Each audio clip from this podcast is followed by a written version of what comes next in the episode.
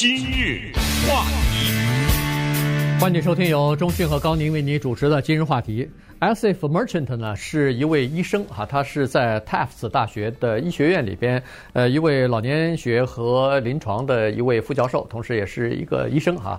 那么他在养老院和这个长期护理中心方面呢，呃，已经工作了差不多呃二十多年了哈，所以呢，他。前两天在《华盛顿邮报》有一篇文章，就来跟我们解释了一下，说在养老院的情况、老人的病人的情况，为什么在这次疫情当中死亡率这么多，以及在老人院里边工作的那些医务人员，包括医生、护士和医护助理这些人，为什么有那么高的比例的人不愿意去注射疫苗？那么他根据他自己亲身的经历和观察，得到了一些，当然还有一些。呃，统计数据啊，然后呢，他给我们做了一些解释，我们觉得有必要跟大家一起来分享一下这个信息。是，呃，这个呢，就是你不在其中，你就不不明其道啊。你只有在老人院里面工作，而且像他这种研究老人学，又是在大学里研究机构，又直接在老人中心里面工作，他说出来的话呢，是呃可信度极高的，而且呢，他。是一个研究者，所以他也是不带偏见的。你看他讲的这些事情，我们一开始粗略的知道，但知道的不多。你比如说疫情刚开始的时候，就像我们以前讲过的，因为它突如其来，全地球都没有做好准备。所谓的那种医护人的防护各种设备，甚至是小小的那么一片口罩，哪来呀？对，别说口罩了，卫生纸都没了。一开始对不对？所以你想想，全美国有多少这种看护中心呐、老人中心，哪有口罩啊？他这一说，你知道了。他说一开始的时候，他们的这些护理人员根本没有防护服，各种防护的基本的一些配备都没有。你看这个是非常可怕，所以这个造成一开始老人院死亡的人多。他说那个时候啊，早期的时候到什么情况啊？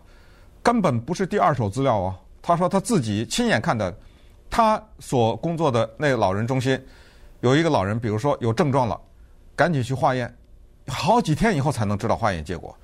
他说从开始给他化验，拿到结果，结果来了，没用了，人已经死了。嗯，多少的老人都是有了症状去化验，结果一回来，人早都几天以前已经死了。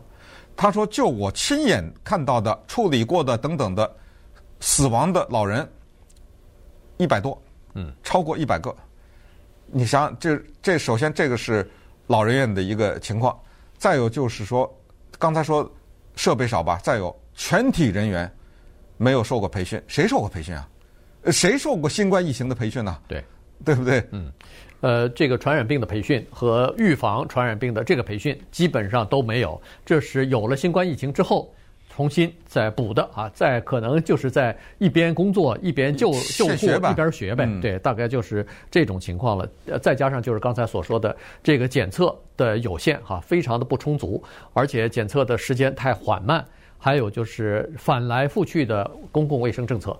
这个呢也不能怪各地政府，其实我们洛杉矶市长啊、加州的州长啊也都受到这个责难，但实际上呢，呃，倒觉得我倒觉得不能完全怪他们，原因是对他们来说这也是一个新鲜的事物，这也是一个以前从来没有的东西，所以他们也不知道该怎么去做，他们要听专家的，专家又要听那个联邦政府的或者是 CDC 的，就是这个联邦疾病呃疾病控制中心的这些人的建议和指南。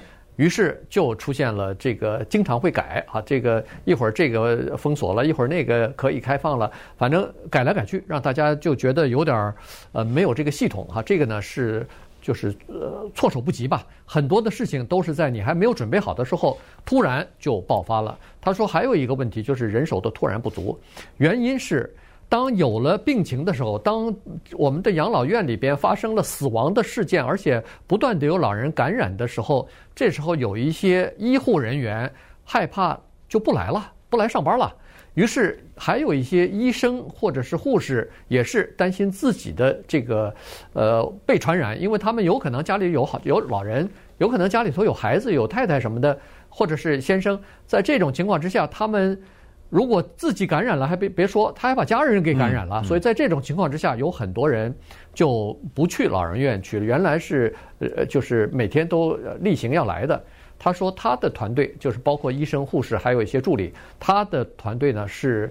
认为这是他们的社会责任啊，这个是一个做医生和医务工作者的良心，所以必须要去。他顺便说一下，他负责四个老人院和长期护理中心呢，所以呢，他说他的这个仍然坚持工作的这些人，工作负担一下加重了。他说，原来的护理的助理每个人大概看护八到十名老人，结果到疫情最严重的时候，很多人不来，于是这个护理要看护的老人。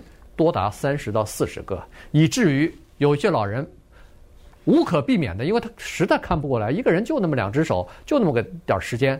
有的老人长期吃不着饭，喝不着水，结果这个脱水；有的人褥疮啊，躺着没有人帮他翻身，结果生褥疮。那有的人就有一种社会的孤立感，他平常还有人经常过来跟他聊聊天什么的，那现在这么忙，连医护人员也没法跟他聊天，所以整个的这个情况呢，是非常糟糕的。呃，这是一个不怎么被报道的事情，就是我们在说医生、护士、一线人员多么伟大、多么的英雄的时候，你必须得承认，他们也是人。也就是很多人，我们带引号的这么说了啊，临阵逃脱了。嗯，呃，我就不干了。呃，这这不行，这不得了。你这这么危险的地方，我如果还能活下去的话，我不靠这个吃饭的话，我马上辞职了，对不对？呃，马就才造成了这一个情况。那么接下来就发生了一个非常不可思议的事情。就是当疫苗问世的时候呢，SF 医生马上就打了。他说：“我随时随打，因为我一线嘛，对不对？”对。那再有没比他更第一批的了嘛？他二话不说，刚一出来一月份，他马上他就打了，满怀希望，满怀信心。那么接下来他就发现一个事实：他负责的这四个老人院的护理人员，至少一半不打，就可以打。明天你就去，我不去。呃，打你要不要打？不不打。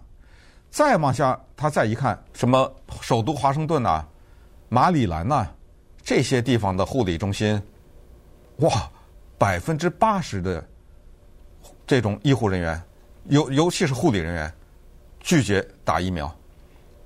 有百分之八十，我这不可思议啊！啊，这么高的比例。哎，这个时候他就开始想，这是怎么回事啊？他就针对这事情呢做了研究，而且他真的是一个有心人。他为了宣传疫苗的可靠，为了宣传疫苗对整体社会的影响，他花了大量的时间做那种什么叫视听会议啊，嗯，呃，在 Zoom 上啊，在社交平台上，全都是自己的时间。但是有的时候还是发现呢，有一点那种徒劳的感觉。他进一步了解，才发现了真正的原因。稍等会儿，我们来看看。为什么这些人他拒绝打疫苗？今日话题，欢迎继续收听由中讯和高宁为您主持的今日话题。今天跟大家讲的呢是一位医生哈，这个 Asif Merchant 的医生，Tufts 大学医学院里边的一个呃老人医学和这个临床的一位副教授，同时也是医生啊，他负责六四个。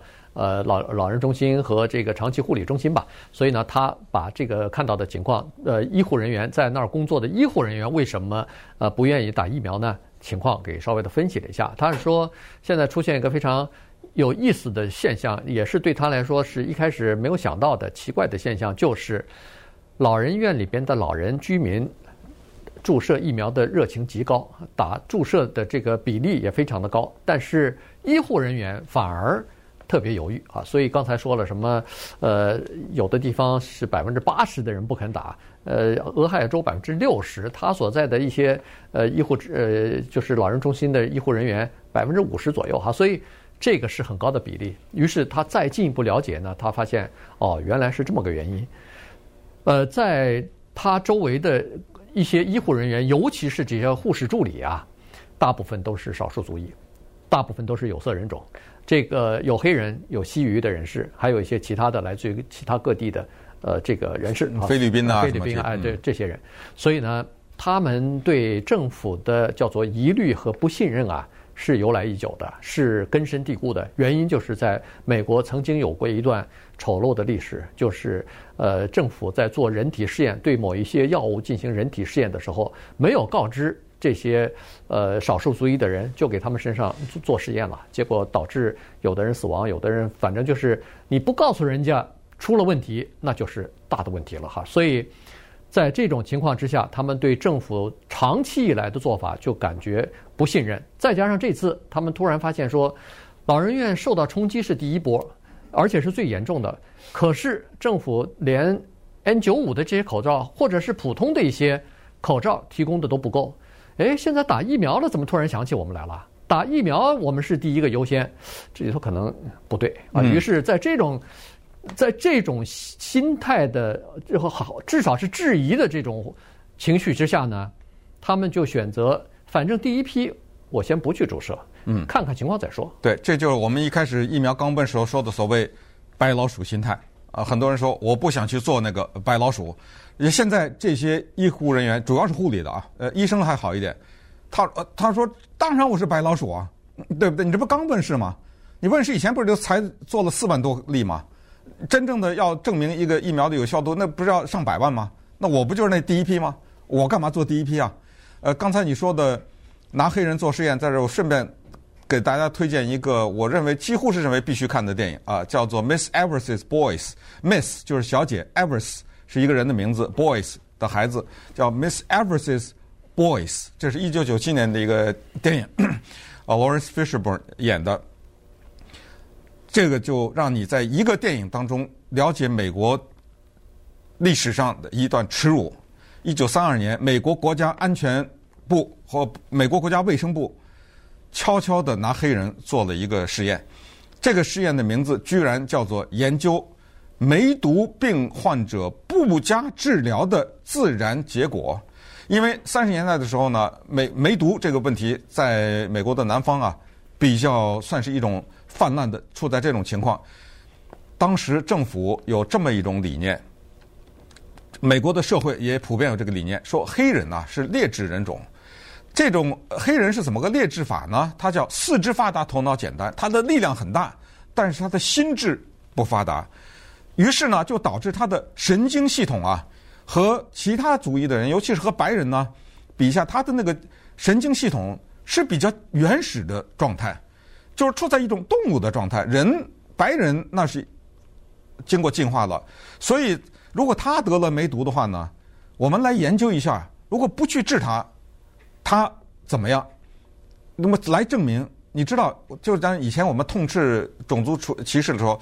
也讲过一个道理，就是种族歧视它永远不是我的一个理念，我的一个想法，它到最后最终要导致的是行动，而为他的行动创造一个完全合理的一个借口。如果现在我告诉你说这个族裔的人是一个原始的，他的神经系统是这个，他是一个呃四肢发达、头脑简，他的心智的发育和他的那个进化不如的话，你会把你的孩子？跟这样的一个人结婚吗？对不对？啊，这个就使得美国的最高法院反对种族通婚什么？这个他的理论基础在这儿，他是说不行啊，我不能坏了我这个血统啊，我不能把我的这个人种往下拉呀，他把我拖下去了。所以当时找了六百个黑人，阿拉巴马这个就是著名的 Tuskegee Experiment，他对这些罹患梅毒病的黑人注射，骗他说这是给你治病，但实际上是没有。那是注射的一个安慰剂，结果导导致很多人死。一九三二年的事情，到一九七二年，这才真相大白，是被你后来里面内部的一个工作人员捅出来，到一九七二年才公布出来。尽管赔了上千万美国政府，但是人一百多人死了，呃，所以呢，这个是耻辱。黑人他们记着这件事儿。呃，一九九七年这个电影叫《Miss Evers's Boys》，在这儿再一次推荐啊，让你通过这个电影立刻了解这一段历史。所以呢，他们记得还有其他的药物试验呢，都是专门找这些少数族裔的人进行药物实验。所以他就说：“别来，你少来，你又来了，对不对？”呃，之前你做过这个，这是一个情况。还有就是一开始，当然，川普总统他是好意老，相信他就大量的说：“他说我们这什么叫做。”超极速研究什么啊？那什么近期之内，我相信再过几天就出来了。这种呢，把他们吓到了。对，就认为说，呃政治化了哈，就是疫苗的研究它是一个科学的过程，它需要一定的时间，呃一定的人数，呃这个步骤不能减。如果呃安全的标准下降了，然后审批又简化了、快速了，那安全性谁来保证啊？嗯、所以呢，呃一般的疫苗它都不不是说都都要好几年嘛，那现在不到一年就出来了，那这个安全到底能保证吗？所以。也是有这样的问题。当然，这个医生啊，他自己也在召开那个视频的市政会议的时候，或者恳谈会的时候，他也说了，有医生、有护士就问他了，说：“医生啊，我问你一个私人的问题，你有没有过对这个疫苗产生怀疑的时候啊？你你是怎么改变你的想法？”他说。对，他这实事求是讲，他说在一开始的时候听到川普总统这么说的时候，我是稍微有点儿，呃，有点担心他的安全性啊。但是后来呢，逐渐的疫苗出出来之后呢，看到这些疫苗生产商公布出来的数据，以及生产商说他们绝对没有呃降低标准啊什么的，看到它的这个防护力之后呢，他说我逐就感觉这个疫苗是安全的哈，就是没有问题的。所以他也是向别人来解释。当然还有一些。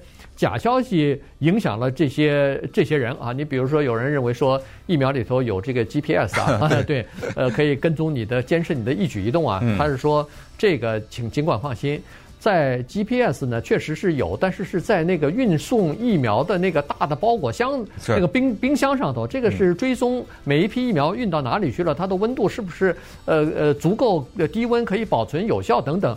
它不会是在某某一针里边的。对。然后呢，有的人担心说疫苗 RNA 一听，哎呦，这跟 DNA 有什么区别啊？可能会改变一个人的基因，我的孩子会不会受影响？什么？他也解释说，这个大可不必担心，这是两种概念。RNA 用这个技术制造的疫苗不会改变人的 DNA，千万放心。等等。啊，在最后呢，他还说，就是由于一开始推出来比较仓促呢。呃，很多这关于这方面的资讯呢，都是英文的。嗯嗯，而有一些人呢，他们的由于语言的障碍，他没有办法了解。政府又没有很多的预算来进行所谓疫苗的宣传，用当地的语言了，就是用非英语进行宣传。当然，肯定没有这么多钱了，那多少语啊，对不对？对。呃，整整，他说这个也是构成他们拒绝打疫苗的原因。